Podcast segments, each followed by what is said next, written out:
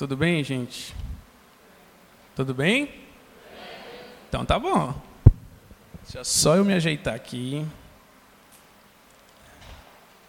Gente, é muito gratificante conhecer o povo mineiro, o meu povo. Sou mineiro, sou de Mantena, Minas Gerais. Nosso líder, ele é daqui, de Patinga. Estamos aqui sem ele. E ele pediu que quando eu estivesse ministrando que eu desse um abraço no povo. Falei, vou falar, porque dar um abraço no povo é, é mais difícil, né? A família dele é daqui, Renan. Queridos, o que eu queria compartilhar com vocês nessa manhã é algo muito simples, algo muito tranquilo. Deixa só eu me achar aqui. Mas enquanto isso, eu queria convidar vocês a colocar de pé. Se coloque de pé aí. E eu queria que você olhasse para essa pessoa que está aí do seu lado. Vira de frente para ela, pode virar. Isso, e eu queria que agora, muito sério, você olhasse dentro do olho dessa pessoa, sem rir. Não pode rir, olha sério. Dentro do olho, bem lá no fundo. Olha sério para ela, sem rir. Não é para rir, gente, é para olhar sério. Agora dá uma gargalhada para essa pessoa. Bem forte, uma gargalhada boa, de alegria, e continua olhando. Cadê a gargalhada, gente? Aí, pronto. Pronto. Estávamos em Maceió e o pessoal lá, todo um deles é pronto. Pronto. Isso. O que eu queria falar com vocês rapidinho é o seguinte: é muito melhor olhar no olho de uma pessoa e transmitir alegria do que olhar para uma pessoa sério e ser desconcertante. A gente quer olhar para o olho da pessoa, mas a gente fica assim. Ó. Entendeu? Pode sentar.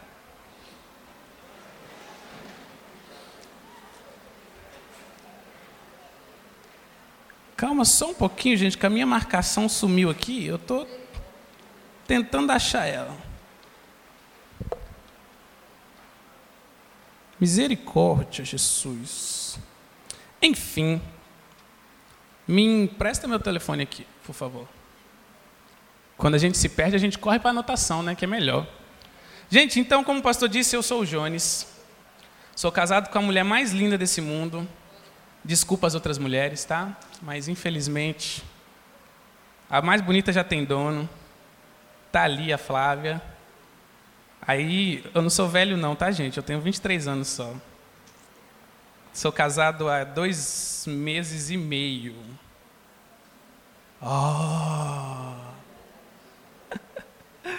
As pessoas nos chamam de doido, de, de tudo, mas a gente vê como Deus, sabe? A gente não vê como coisa de doido, não.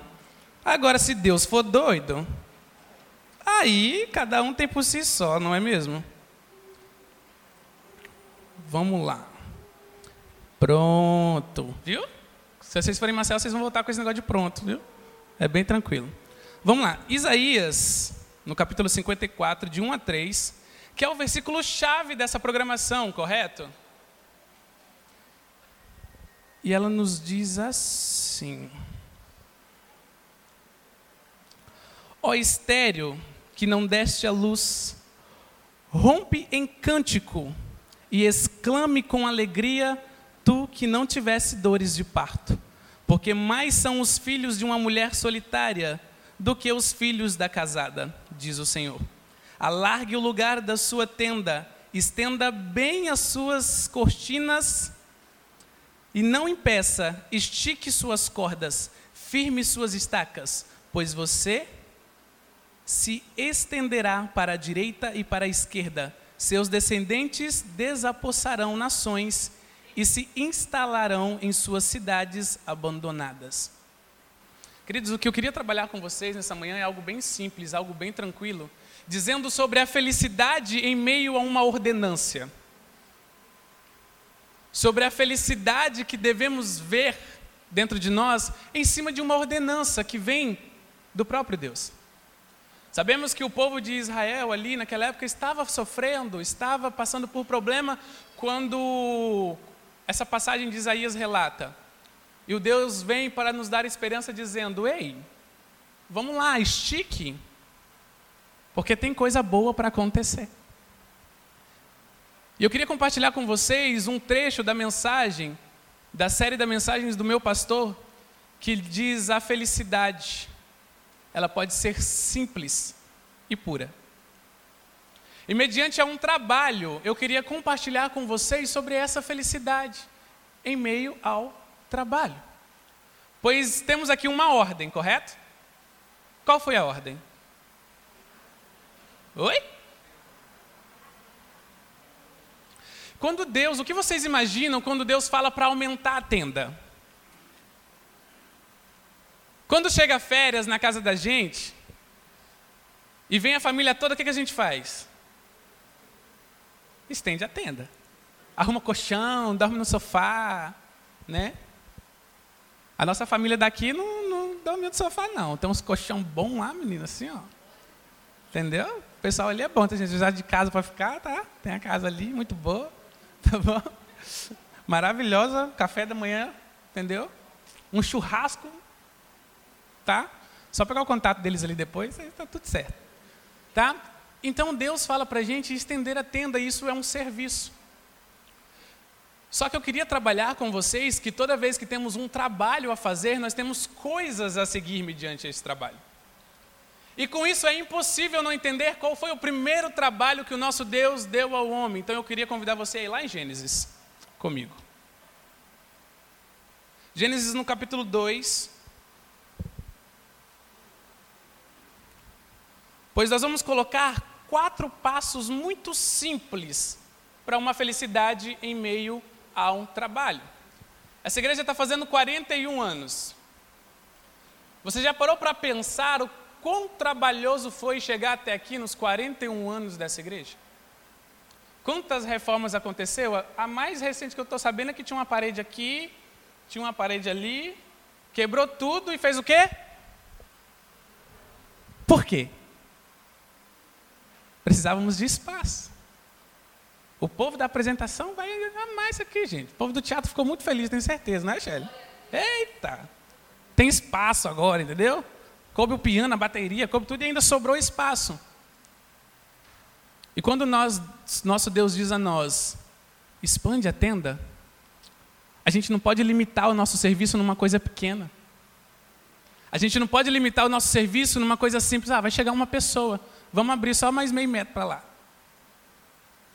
Às vezes nós limitamos aquilo que Deus tem a fazer porque não queremos trabalhar, não queremos serviço, eu quero dizer que a felicidade ela está no primeiro ponto é na obediência. Obedeça para ser feliz. Sabe por quê? As nossas decisões se implicam numa coisa chamada sofrimento. Quem já sofreu aqui? Todo mundo já sofreu, gente. Aí eu te pergunto: quem sofreu pelas suas próprias escolhas? Oh, meu Deus, olha só. Gente, sempre. A gente só sofre quando Deus tem um propósito maravilhoso, mas às vezes Deus faz o nosso sofrimento virar propósito. Porque Ele olha para a gente e fala assim: já que você quis sofrer, então vamos pegar o seu sofrimento agora e vamos né, colocar um propósito no seu sofrimento para que não seja à toa. Nós entendemos sim que tudo que faz, tudo que acontece é permissão do nosso Deus, correto? Mas às vezes foi você que procurou. Porque uma coisa que devemos entender é que Deus não luta com o caráter de ninguém. Deus não é agressivo.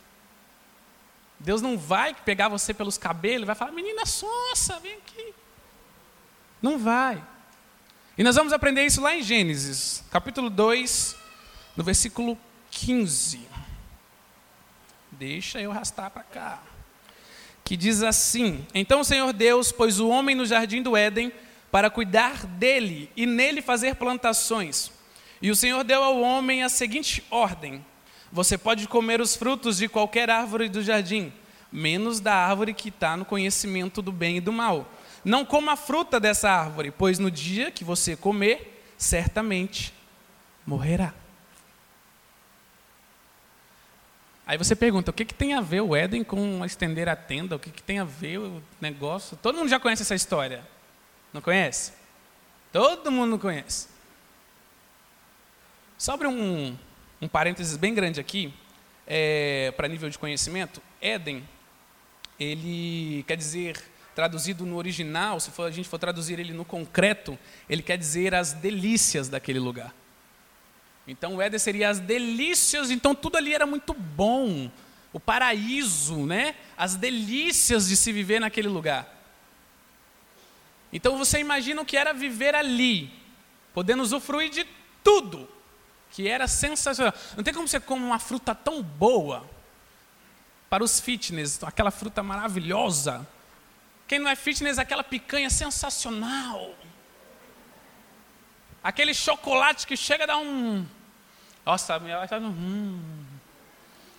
Não tem? O almoço missionário que a gente vai provar daqui a pouco. Ó, hum. Imagine você poder comer disso tudo, gente. E não sofrer de glicose, de hipertensão. Entendeu? Não se preocupar com o bacon que vai formando aqui do lado. Né? Gente, seria muito bom. E Deus pega Adão e dá o primeiro serviço a ele, dizendo: Vai, cuide deste lugar. Correto? Primeiro serviço ali, deu nome e tal. E Deus fala: Cuide aí. E sabemos que cuidar de um lugar dá trabalho, correto? E no primeiro versículo ali, no 15, diz sobre a relação do trabalho e a satisfação que era para Adão ter aquilo. Então, o primeiro ponto que você deve entender para ser feliz mediante ao trabalho que Deus te deu é satisfação. É você gostar do que está fazendo. Deus ele vai dizer para você: estenda sua tenda, igreja, pois esse lugar aqui vai ficar pequeno. Foram 40 anos para fazer isso aqui? Se a ordenança é estenda sua tenda, traduzindo, nos próximos 10 anos ou 5 anos, essa igreja não vai estar cabendo de gente. Eu acredito que ninguém escolhe um versículo, correto, pastor? Do nada, ah, vamos usar esse aqui. Né? Não.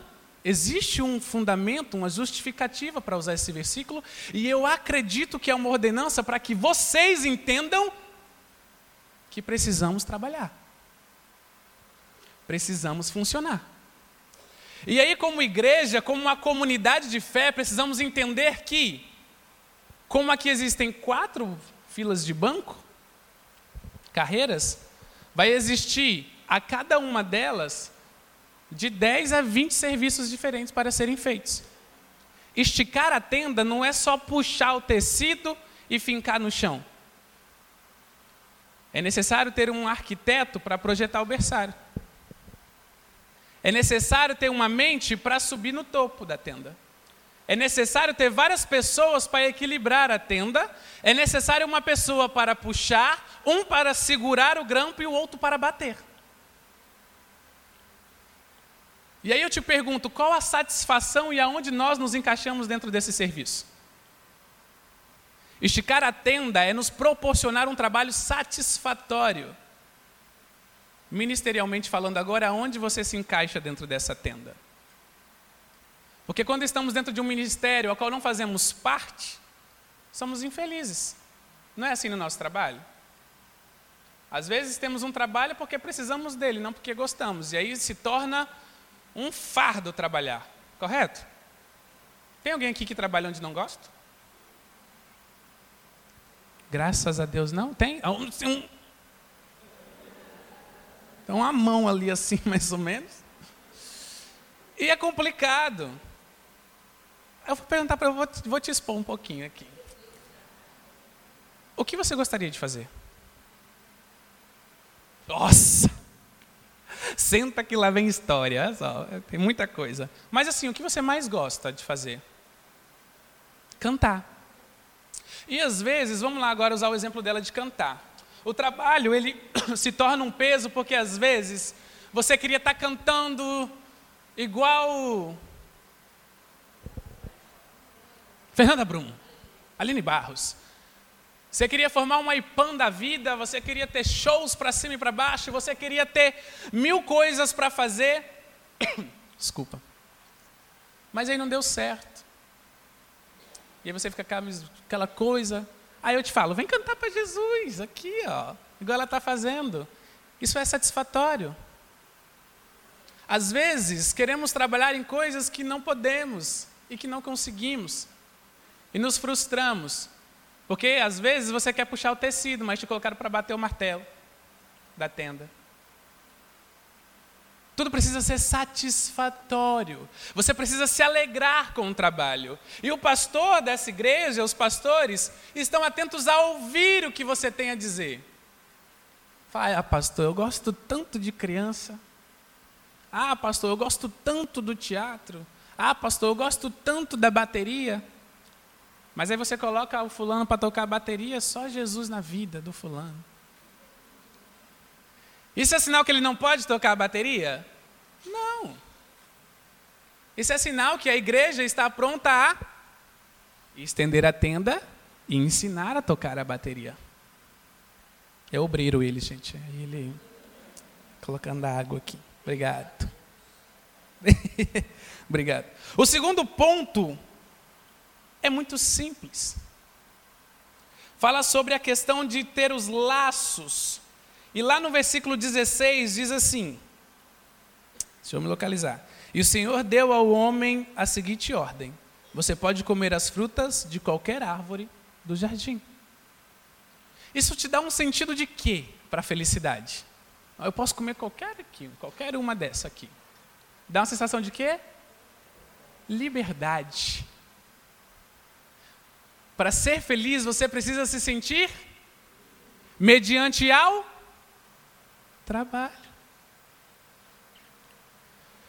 Só que quando você tem essa sensação de liberdade, e eu vou abrir aqui porque nós batistas, nós temos, e a liberdade ela é um ponto dos pilares batista.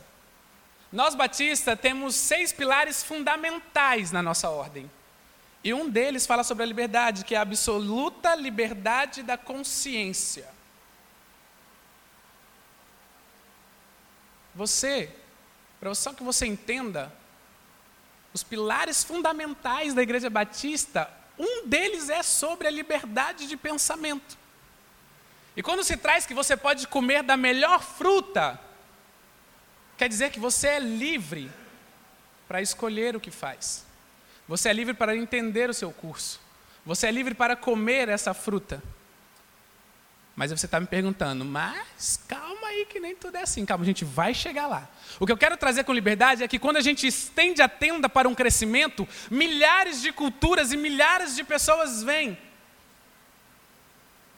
Quem aqui gosta de morango? Quem gosta de manga? Aí eu te pergunto: se não houvesse essa liberdade de pensamento, aí eu sou a pessoa que gosta de morango. Aqui está a pessoa que gosta de manga. Eu vou falar, por que você está comendo manga? Mas morango é muito melhor. Come o morango. Ela, não, eu não gosto do morango, eu gosto da manga. Mas, mas você tem que comer o morango. Jesus falou para comer de tudo, mas o morango é o, o mais topzera do jardim aqui, das delícias. E aí a pessoa fala, eu não quero comer o morango, eu gosto da manga. E aí começa uma discussão pela falta da liberdade da consciência. O que eu quero dizer para vocês sobre esse processo de liberdade? Que o relacionamento, ele precisa existir a ponto de uma liberdade. E como comunidade de fé, precisamos entender que existem milhares de pensamentos aqui. Existem culturas completamente diferentes aqui. E que de uma forma em ordem, você precisa respeitar cada um que passa por aquela porta. E estender a tenda é abrir espaço para que a cultura que está lá fora venha aqui para dentro. E que você demonstre amor e respeito a essa cultura. Porque ninguém é igual a você e ninguém é obrigado a ser igual a você. Ninguém é obrigado a gostar do morango ou da manga. Agora, nós somos obrigados a ter respeito e a entender sobre a liberdade da consciência. Você, como um batista, não sei se tem alguém nos visitando aqui nessa noite. Ó, oh, nessa noite, olha o costume de ministrar à noite, tá vendo? Bulgamento da gente. Mas você, não sei se tem alguém visitando a gente aqui agora pela manhã, mas aos batistas você tem como fundamento seu a liberdade de consciência. Então não use de mal expressão para querer colocar as pessoas a engolir o que você acredita. Não faça isso. Porque a liberdade de uma construção é bom por conta disso. Estender a tenda é ter a liberdade no coração de aprender com a característica do outro. Correto? O que seria do mundo se todo mundo fosse igual? Será que você ia casar?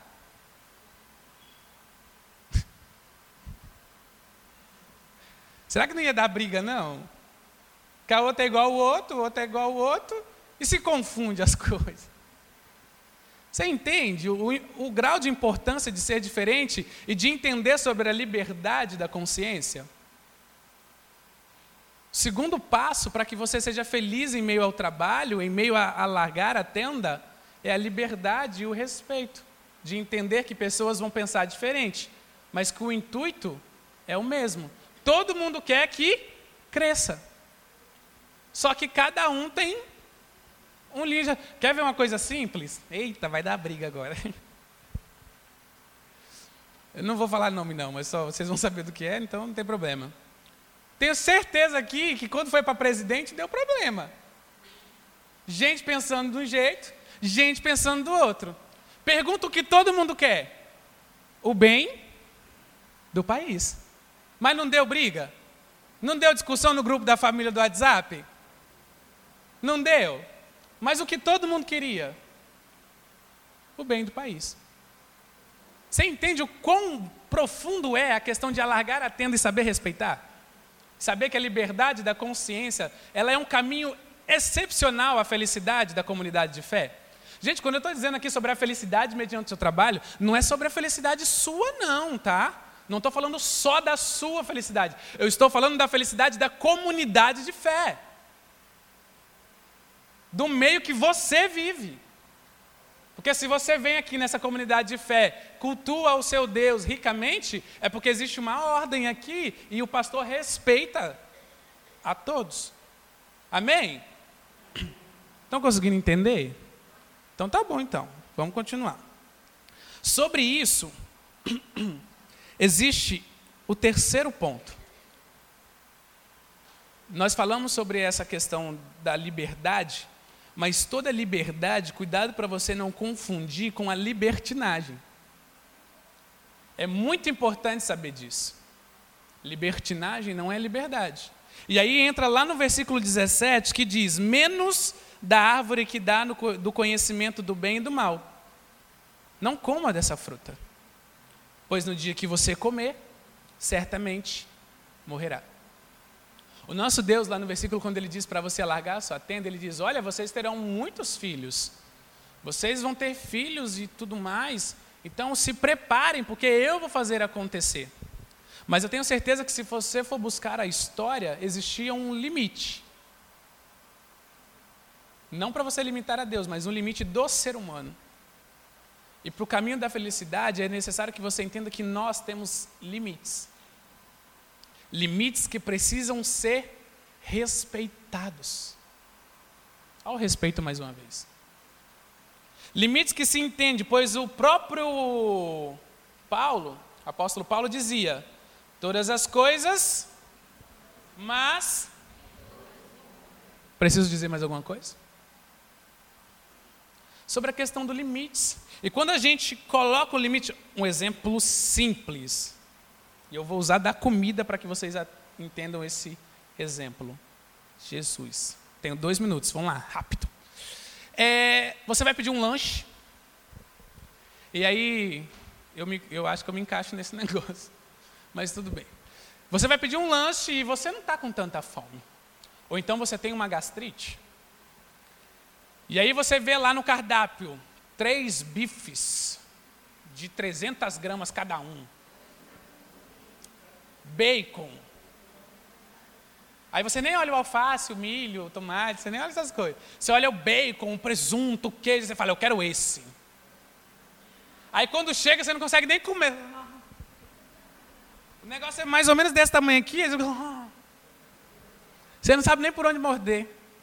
Mas você come. Chega na metade do lanche, você fala assim. Ai, Jesus. E agora? Mas você fala, não, eu vou comer, eu estou pagando. Eu pedi, eu vou comer. E você come aquilo tudo.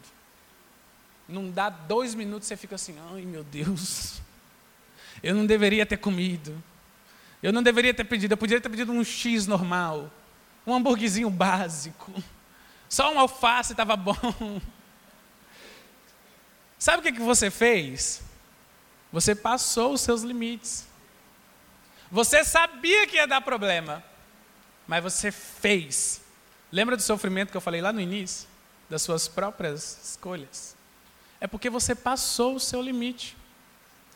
É porque você não entendeu que a tenda ela precisa de um cálculo. Deus ele nos dá falando estique, vocês terão muitos filhos. Mas nós, de uma forma racional, devemos entender até onde nosso pé alcança. Não limitando o que Deus tem a fazer, mas entendendo aonde Deus quer fazer. E às vezes você quer levar a tenda lá para BH. Para quê? Se você tem Patinga todo para largar a sua tenda. Entende? Às vezes, dentro da sua família, você quer largar a sua tenda para o teu trabalho, mas a sua família está descoberta pela tenda. Entende o caminho da felicidade agora sobre os limites? Você enxergar o limite é saber aonde está o seu trabalho, é saber o que você já alcançou e o que você vai alcançar. Quando se fala de limites, se fala num, numa situação de, de ter um, excesso do mais. Por exemplo, sabemos que alargar a tenda, como eu dei o exemplo da bateria, nós vamos ensinar a tocar a bateria. Limites. A pessoa fez uma aula, ela vai tocar no culto à noite? Muito difícil, a não ser que ela seja bem crânio, né? Para aprender pelo menos uma música rapidão assim. Mas existem limites que precisam respeitados quando a gente está trabalhando. Quando estamos trabalhando em meio a isso tudo, precisamos ter limites. Sabe quando o pastor fala, não, irmão, vamos deixar isso para um futuro? Vamos deixar isso porque precisamos ter outras coisas como prioridade. Ele está colocando limite, porque eles, mais do que ninguém, entendem o andamento dessa situação. Então não fique chateado se te colocarem limite. Pois um pai que ama o filho coloca. A geração atual não sabe muito bem o que é limite, não, mas né, a gente crê que eles vão entender. Porque na nossa época, se falasse, a mãe falasse não, e você fizesse, ah. Você nem, você nem olhava, né? Que se olhasse, o tamanco já estava voando, já ficava sem metade do olho, né? E aí, tudo seguinte, limites. Talvez de uma forma agressiva, mas era a forma como eles implantavam limites na gente. Entendeu? Talvez era uma forma agressiva. Mas eles entendiam que era limite. Quarto ponto. Para ser feliz. Lá no versículo 18. Eu fechei minha Bíblia. Para que eu fechei minha Bíblia? Achei. Diz assim: Depois o Senhor disse: Não é bom que o homem viva sozinho. Vou fazer para ele alguém que o ajude como se fosse a sua outra metade. O próximo pra, prazo, português corretíssimo. O próximo passo para ser feliz é a comunhão, é a parceria. Só abre mais um, um parênteses aqui. Não estou dizendo de casamento, tá? Não estou dizendo isso. Não estou falando que você tem que casar para você ser feliz. Em nome de Jesus, hein? Não estou falando isso, ok? Até porque para você ser feliz, você precisa ser feliz primeiro sozinho, para compartilhar a sua felicidade quando você casar, ok? Casamento não é sinônimo de felicidade nem de estar completo. Você é completo porque Cristo te completa e você soma a sua complexidade. Hein? Entendeu? Então tá bom. Fecha aí o parênteses, tá bom? E quando Deus fala que é para dar alguém que o ajude, não é alguém que está nem atrás nem à sua frente, é alguém que está no mesmo patamar que você. Então, numa comunidade de fé, não existe ninguém mais importante do que ninguém. Todos nós estamos numa mesma linha, estamos no mesmo patamar de trabalho. Estamos na mesma linha, não tem ninguém melhor do que ninguém. Não é porque você canta que você é melhor do que o outro que está adorando no banco. Não é porque a pessoa, você está aqui, você é melhor do que a pessoa que está no berçário. Não é porque você está aqui, que você é melhor do que a pessoa que está vigiando a porta. Quer ver um exemplo simples? Advogado, médico, engenheiro. Quando os caminhoneiros pararam, qual foi o BL que deu?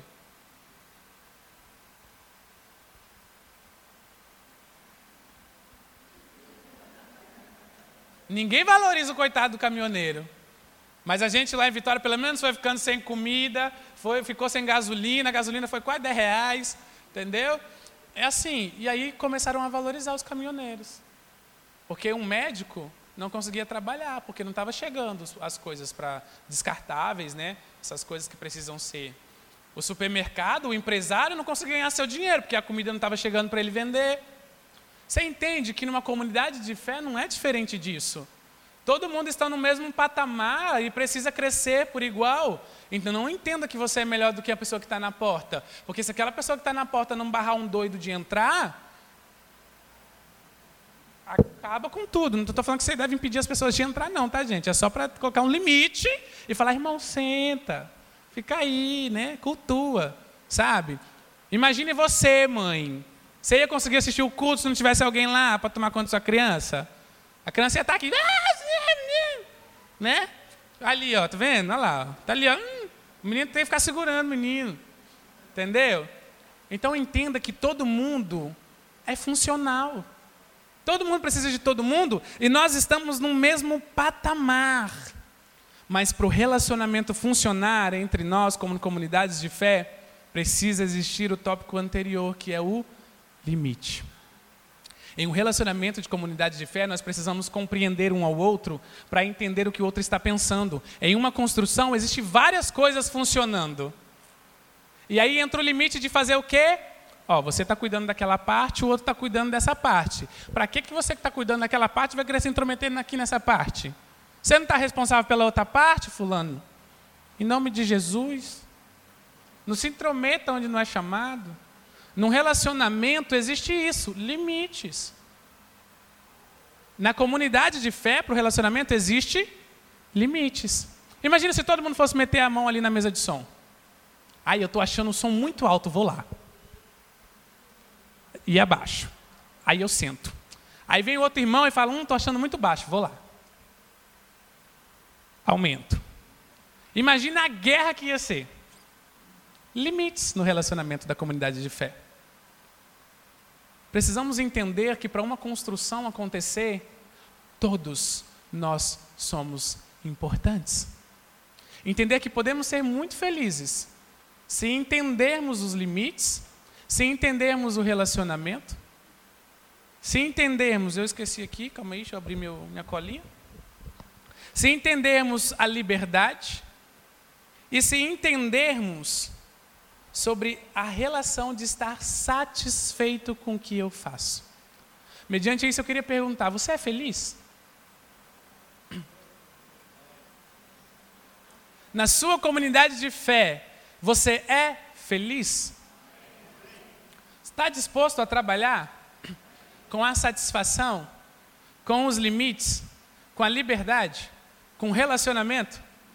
Se você está disposto a entender isso, prepare, alargue a sua tenda, pois os filhos estão chegando. Sabe por quê? Você é um líderzinho dessas pessoas que estão entrando. Você é o Cristo que as pessoas estão vendo. Sobe aqui, gente, para cantar. Eu, não, eu, não gosto, eu gosto de cantar, mas eu não sei não. Vai, minha filha, seja livre.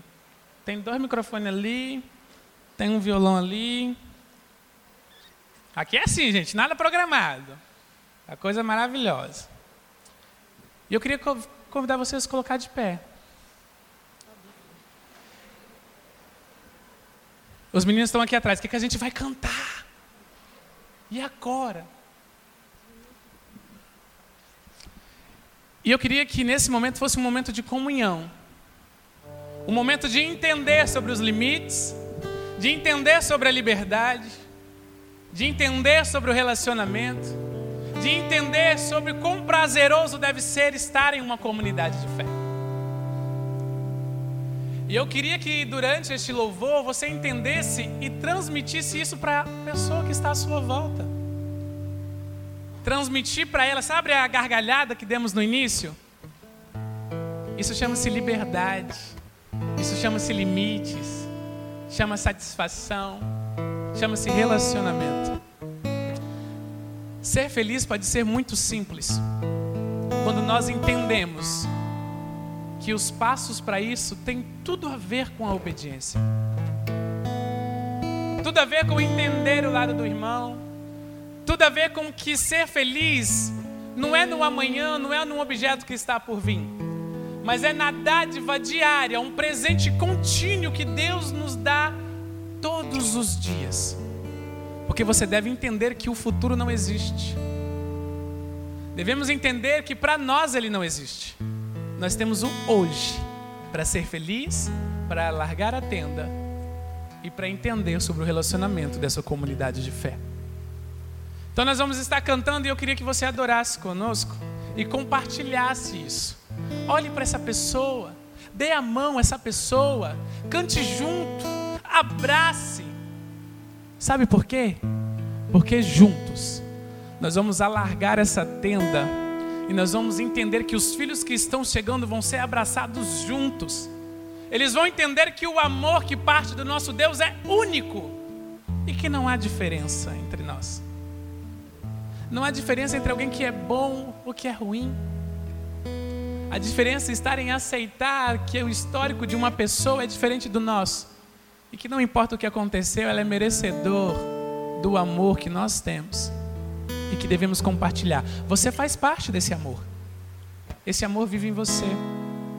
Como comunidade de fé, compartilhe isso. Compartilhe.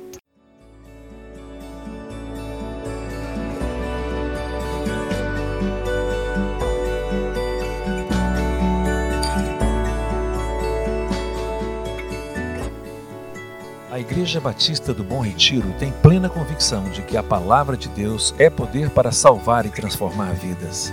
Nosso desejo é que essa mensagem tenha alcançado seu coração. Para saber mais sobre quem somos e em quem acreditamos, acesse ibbrpatinga.com.br.